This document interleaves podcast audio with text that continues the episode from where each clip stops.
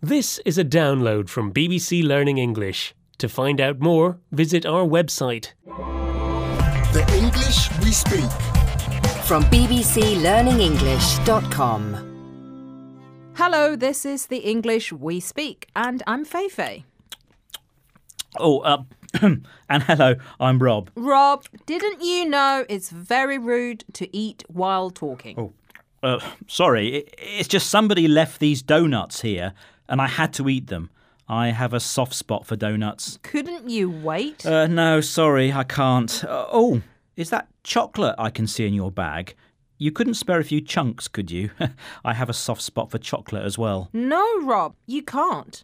But can I assume a soft spot refers to your large and soft belly you have as a result of eating too many sweet things? How dare you! Having a soft spot does not mean having a fat belly. Not that I have one anyway.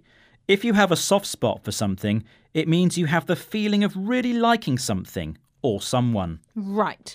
And it's quite a strong feeling? It is. When you have a soft spot for someone, it means you have a lot of affection for them. Is there anyone you have a soft spot for, Feifei? Hmm. At the moment, I just have a soft spot for some examples. He always had a soft spot for the woman in accounts. And guess what? Now they're getting married.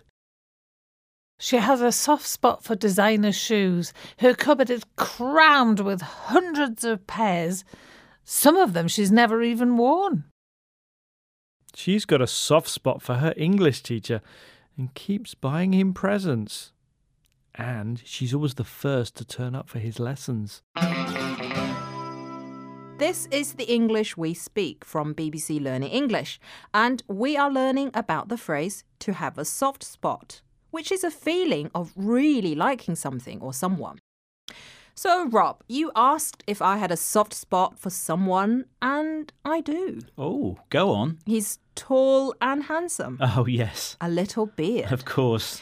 and a natural performer. I knew it. You only had to say, Feifei. Yes, it's the great actor Scott Foley. Oh, I see. You have a soft spot for him. I do. And how about you, Rob? Mm, there's nobody. Just donuts. Soft, round, sweet, and squidgy in the middle. What's not to like? Hmm, just like you then. Time to go, Feifei. Bye. Bye bye. The English we speak. From the BBC.